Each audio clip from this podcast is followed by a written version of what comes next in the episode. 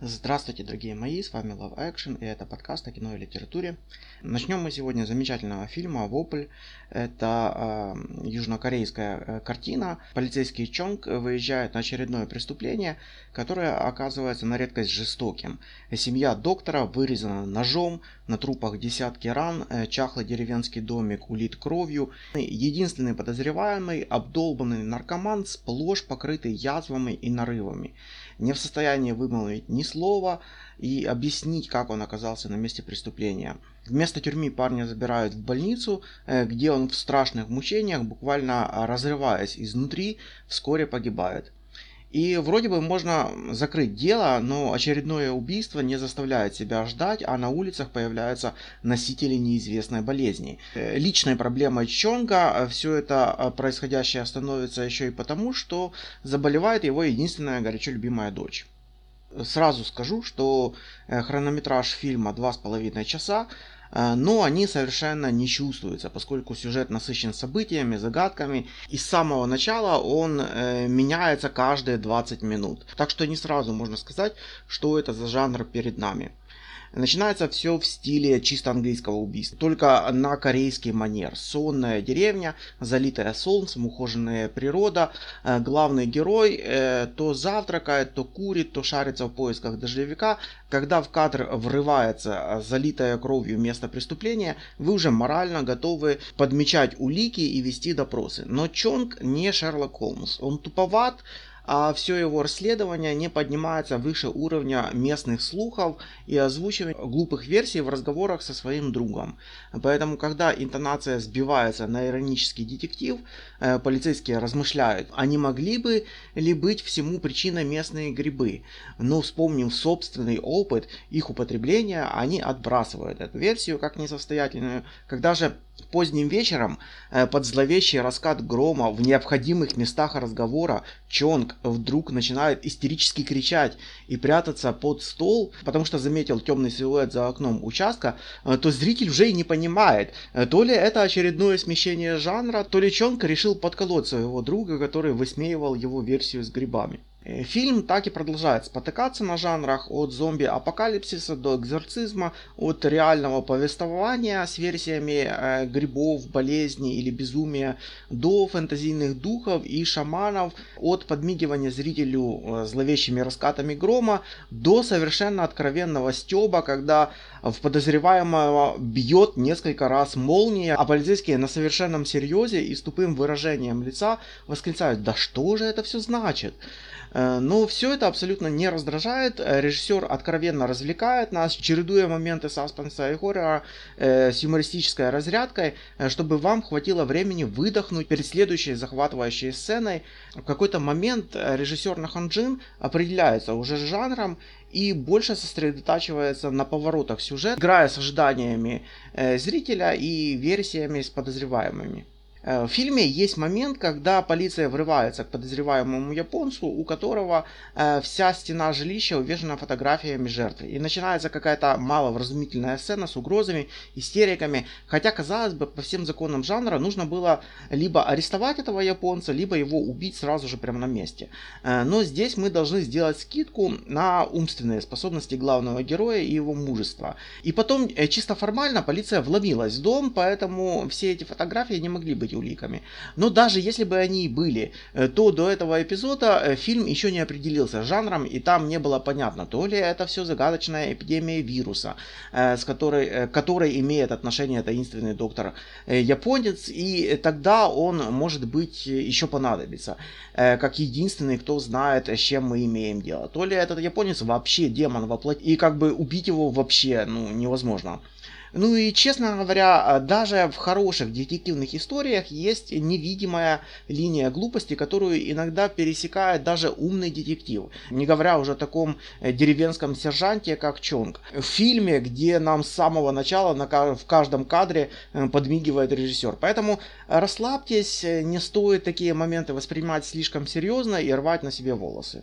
Это, пожалуй, единственный момент, не считая финала фильма, который недостаточно четко объясняет все происходящее, а также не отвечает однозначно на главный вопрос, где зло, а где добро в этой истории. Э, и судя по количеству дискуссий и обсуждений в интернете, э, тема эта достаточно животрепещущая. Э, люди, посмотревшие фильм, выдвигают несколько противоположных теорий, приводят весомые аргументы за и против. Ни в коем случае не стоит читать эти рассуждения до просмотра, так как они убьют всю интригу на корню и помешают э, выстроить собственное, э, собственное какое-то мнение. Э, к недостаткам такой финал вообще-то можно отнести лишь условно, так как на самом деле он просто шикарен по двум причинам. Э, во-первых, он заставляет думать и рассуждать, смаковать ощущения. После просмотра ваше нутро не успокоится, пока вы сами не объясните, кто же на самом деле был виновен во всех этих бедствиях деревушки. Э, а объяснив это, вы тут же согласитесь, что все вполне могло быть и иначе. Эта, голов... Эта головоломка просто завораживает. И решение ее, пожалуй, компромисс с самим самой. И, и разве это не гениально? Ну и во-вторых, э, вам непременно захочется пересмотреть фильм. Может быть даже сразу, э, чтобы еще раз уже э, непредвзято попытаться уловить детали и призрачные намеки на ту или иную теорию. На самом деле фильм достаточно сложный для восприятия, поэтому я сейчас проспойлеру некоторые важные моменты и какие-то базовые вещи вокруг крутится сюжет. И вы к ним лучше вернитесь после просмотра. И так это сбивает э, с толку и может быть не сразу понятно, но, по-моему, это очевидно, что шаман и японец в фильме работают в паре. У шамана такая набедренная повязка и точно такая же э, повязка у японца. Ну и кроме того, у нас тут есть э, дух-защитник деревни. Итак, японец, чтобы завладеть душой человека, крадет вещи людей, в фильме это туфля девочки, и затем проклинает их. Э, у жертв появляется э, сыпь, и она начинает себя странно вести. Э, тут обычно появляется дух-защитник, она расставляет обереги или ловушки, которые не всегда работают. Под предлогом экзорцизма потом появляется шаман и снимает защиту, открывая путь злому духу одержимая жертва убивает людей, а японец или шаман затем приходят с фотоаппаратом и пожинают души. Э, ключевой момент, когда э, Чонг э, собирает свою банду, они едут ловить японца. И японец прячется у обрыва и видит женщину духа, которая его не трогает, потому что он не одержим в этот момент. Но потом на дороге они, они сбрасывают тело в пропасть, и шаман говорит, что наживку проглотили. Это значит, что Чонг совершил грех, и его больше не защищает дух деревни. Э, поэтому в финале он должен пройти испытание криком петуха. Еще один детективный фильм э, сегодня – это «Юный детектив». Эм, это не фильм, а какая-то безумно крутая деконструкция иронического нуарного детектива, ну просто с крутейшим финалом. Э, знаменитый в прошлом ребенок-детектив, который, э, которым гордился весь город, э, что-то вроде персонажа из детской книжки из серии «Черный чертенок», смышленый мальчик, который помогал найти ящик для пожертвований, пропавшую кошку или коллекцию похищенных журналов. Его офис был в домике на дереве, клиенты, местные школьники платили несколько центов, полиция советовалась и даже мэр однажды вручил ключи от города. У парня просто было блестящее будущее. И здесь э, Дисней заканчивается и начинается нуар. Однажды мальчик столкнулся с делом, которое оказалось ему не по зубам. Э, пропала местная девушка. Полиция перевернула каждый камень, но тщетно. И все жители в тайне надеялись на свою знаменитость. Но это был всего лишь мальчик. Большая надежда быстро превратилась во всеобщее разочарование. И Макалей Калкин э, вырос в невротического 32-летнего э, кидалта Адама Броди, который э, детскую травму и жалость к себе топит в алкоголе, пока однажды к нему не обращается клиент с просьбой расследовать убийство ее парня.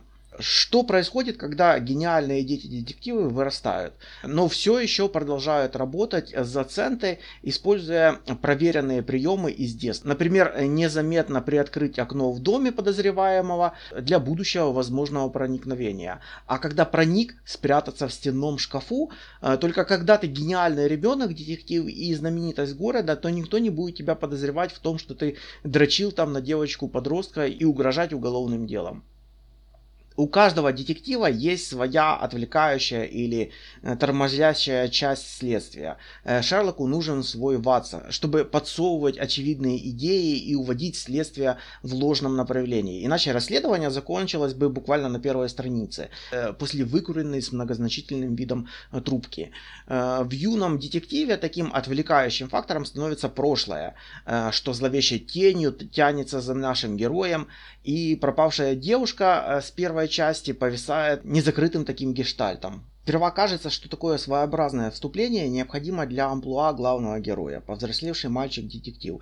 Но последние 20 минут расследования совершают резкий поворот или, скорее всего, э, шаг назад в прошлое. Причудливость первого акта преображается, как у Линча, в лужайку, кишащую мерзкими червями э, и жуткими насекомыми, э, которые сперва не видны за фасадом американского пригорода, и зритель повисает на краю пропасти. Но режиссер, открыв омерзительный мучительную тайну, мягко обходит хэппи-энд в финальной драматической сцене. И это чем-то напоминает, э, когда повзрослев, вы внезапно узнаете, что случилось с домашним питомцем, которого отправили на ферму. Ну и, наконец, главное блюдо сегодняшнего подкаста – это дом, который построил Джек Ларса фон Триера. Это идеальный фильм, э, лучше, чем я ожидал, хотя форма эссе за кадровым диалогом мне больше напоминает YouTube, чем большой экран. И все-таки это Ларс фон Триер и его глубокое э, и, по сути, подревное эссе или философский трактат о безнравственности творчества и о том, что вопросы добра и зла невозможно обсуждать всерьез, э, заняв позицию моралиста дом, который построил Джек, показывает эпизоды из жизни инженера с обсессивно-компульсивным расстройством, происходящие э, в 70-х, 80-х годах. Джек одержим мечтой соорудить идеальный дом. А параллельно с этим он э, занимается еще одним делом, которое с головой его увлекает, это убийство. Так он становится серийным преступником, э, который нарекает себя мистер утонченность, Джек видит э, в смерти красоту, она для него важна, так же, как и великие произведения искусства. Годами я снимал фильм о добрых женщинах, настало время снять кино о злом мужчине, констатирует э, Ларс фон Триер. Жертву номер один Ума Турман э, Джек встретил случайно на дороге и укокошил, даже не поинтересовавшись, как ее зовут. К жертве номер два вломился в дом. Еще одну непронумерованную просто сбил машиной по пути на дело. Зато на жертве номер три успел жениться и даже завести детей, а в жертву номер 4, кажется, искренне был влюблен, э, пока не решил отрезать ей обе груди кухонным ножом. Гротескный каталог пыток включает в себя и отрезание кусачками э, ноги пушистому утенку. Говорят, это особенно возмутило взыскательных зрителей, так и не прочитавших в финальных титрах, что э, животные при съемке не пострадали. И массовое убийство одной пулей – Э, Джек работает как косарь на поле, размеренно, бесстрастно и методично его не остановить.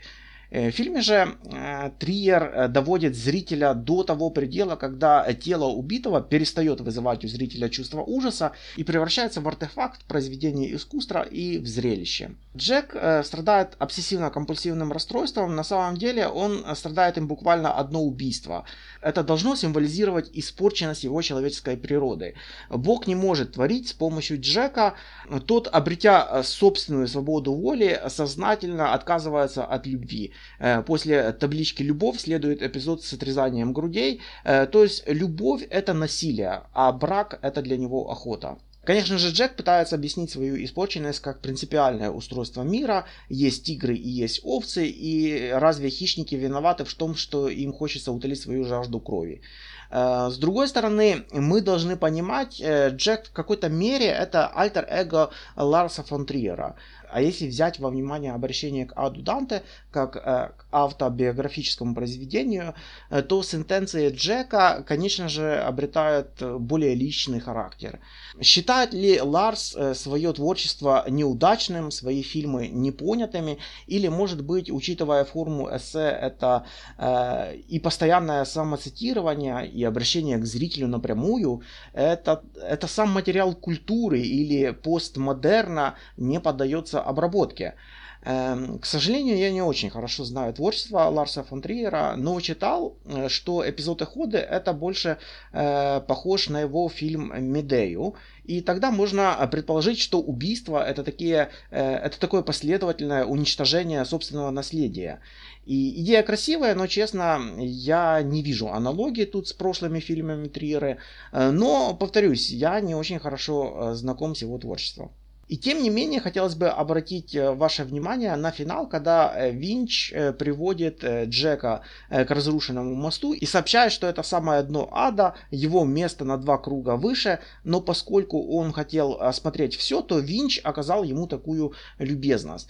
Э, дальше Джек пытается по стеночке перебраться на противоположную сторону, но срывается в пропасть. Э, почему-то здесь э, все воспринимают слова Винча за чистую монету, что это и есть самое дно ада. Но по Данте самое дно выглядит иначе. Оно больше напоминает морзилку Джек, нежели водопад с лавой. Но что, если Винч врет? И этот мост – это тот самый мост, который присутствует и у Данте. Э, после распятия Иисуса Христа происходит землетрясение, которое рушит мост. Об этом Вергилию и Данте рассказывают бесы, когда сообщают, что дальше нет хода. Напомню, это восьмой круг, и одна из центральных метафор – это сравнение историй Улиса и Гвидо де Монтефельдро. Когда б я знал, что моему рассказу внимает тот, кто вновь увидит свет, то мой огонь не дрогнул бы ни разу. Но так как в мире от нас возврата нет, и я такого не слыхал примера, я, не страшась позора, дам ответ. Гвидо считает, что Данте, которому адресованы его слова, э, также проклят. Э, поэтому не скрывает собственную историю, он подвергает себя позору, полагая, что Данте не может вернуться в мир живых и сообщить о нем. Гвидо, проклятый человек, который говорит из своего пламени, э, но обращается он также через Данта и к читателю, э, только потому, что считает читателя таким же проклятым, э, принадлежащим к тому же миру больным, той же самой болезнью. Это забвение, потеря убеждений, потеря веры в смысл жизни, потеря способностей к творчеству любого вида, утрата всякой цели и невротический эгоизм. Не будем тут сопоставлять историю Улиса и Гвида, скажем а, только, что у Улиса, как у героя, еще нет саморефлексии. Гвида же, бывший генерал Гибелинов, слышит разговор с Улисом и взывает к Вергилию, спрашивает его, длится ли гражданская война на его родной земле Романье. Вергилий предлагает Данте ответить этому голосу, который говорит на современном языке с провинциальным акцентом. Данте сообщает Гвидо а, о постоянных противоречиях между мелкими местными, э, местными феодалами, и затем э, просит назвать себя, чтобы новости о нем достигли мира живых, когда Данте туда вернется. Гвидо колеблется, но рассказывает, как в старости он э, покаялся в своих грехах и стал монахом-францисканцем, и как э, папа Бонифаций VIII приходил к нему за советом, чтобы уничтожить э, город э, Панистрина, обещая ему заранее прощение этого греха. Страх перед Бонифацием заставляет Гвида дать ему совет, но отпущение грехов оказывается ложным обещанием, ведь после смерти дьявол забирает душу Гвида у святого Франциска. Страх Гвида перед папой запустил механизм самообмана. Э, посредством чего Гвидо э, поддался той самой уловке, которую он сам же и посоветовал Бонифацию. Э, Гвидо верил, что самообман может быть искуплен, ведь у него была своеобразная способность заставлять себя верить. Я меч сменил на пояс Кордильера и верил, что приемлю благодать, и так моя исполнилась бевера. Дьявол, который пришел за душой Гвида после его смерти, изобличает эти уловки с неоспоримой логикой. Не каясь, он прощенным быть не может, а каяться, грешить желая все же нельзя. В таком суждении есть порог. Нельзя каяться и желать грешить одновременно. Э, ведь свобода воли заключается э, в ответственности воли за свою собственную свободу. Э, самообман хочет перехитрить логику этой свободы и даже в аду Гвидо продолжает перекладывать вину на папу Бонифация, верховный пастырь злой ему судьбины. Христианство Данте э, понимает свободу воли как принятие или непринятие божественного закона. Э, но этот закон э, такой же абсолютный и объективный, как силы природы или дождь, который смывает кровавый след за Джеком. Э, в литературной традиции Вергилий понимается еще и как разум, проводник человека через ад, и тогда весь диалог Джека с Вирджем это разговор с самим собою. Вирдж видит правду и постоянно на нее указывает, но Джек находит всякие аргументы против, поэтому в финале он вполне может себя обмануть. А Джек э, тогда просто проваливается э, в девятый круг, ну или э, в соседний ров, потому что в кругах есть еще и рвы. Центр ада это предавшее доверие, а у Джека почти все убийства это убийство на доверие. Даже э, эпизод с одной пулей, э, Джек доверяет словам чернокожего, что пуля это э, не целеметаллическая. Искусство мертво не просто потому, что Джек творит из мертвого материала, то есть трупов, но и потому, что мысль изреченная есть ложь идеальный уровень плохо воплощается на уровне материальном. То же самое кино, это вообще коллективное творчество. Игра актеров, камера, монтаж, э, сценарий, все это в разы усложняет задачу режиссера воплотить свое видение. Я уж не говорю про то, как потом интерпретируют э, это кино сами зрители но и сам акт творения, э, как воплощение нашей свободной воли, э, которую мы пытаемся навязать миру. Э, в этом, кстати, главная проблема модерна. Гитлер, Мао, Сталин, Маркс, все это я знаю как. Вот у нас есть проект идеального общества, сейчас мы построим светлое будущее, но почему-то строится всегда ядерный арсенал. Потому что творчество нужно понимать как диалог с миром, как коммуникация, и даже тогда есть проблема интерпретации навязывание своих смыслов. Кстати, у Данте комедия, потому что э, хороший конец. Данте не просто достигает рая, но избавляется от грехов и достигает просветления. Финал же у фон Триера у нас все-таки какой-то двойной. Get your road, Jack, and don't you come back no more. Э, финальная песня, э, можно, ее можно понимать как э, мы избавились наконец-то от Джека, уходи Джек и не возвращайся в мир как зло во плоти, и как Джек вырулил на какую-то свою новую дорогу, или как свет, который он воплощает в мир через негатив фильма и инициирует зрителя в кинотеатре. Ну что же, на этом у нас все. Читайте Данте, смотрите Ларса фон Триера, эм, корейский вопль или иронический детектив. Э, не забывайте комментить, с вас лайки и подписка. И встретимся ровно через неделю.